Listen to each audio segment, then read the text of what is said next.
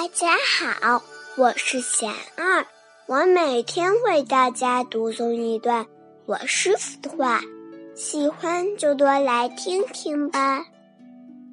黑暗让我们更渴望光明。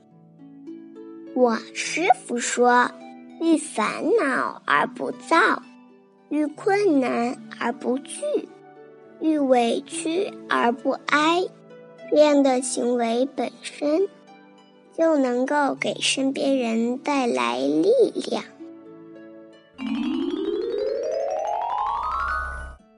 我师傅还说，黑暗让我们更渴望光明。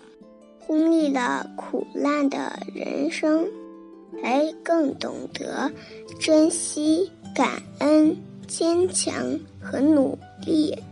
外境没有绝对的好坏，全凭我们的心来做主。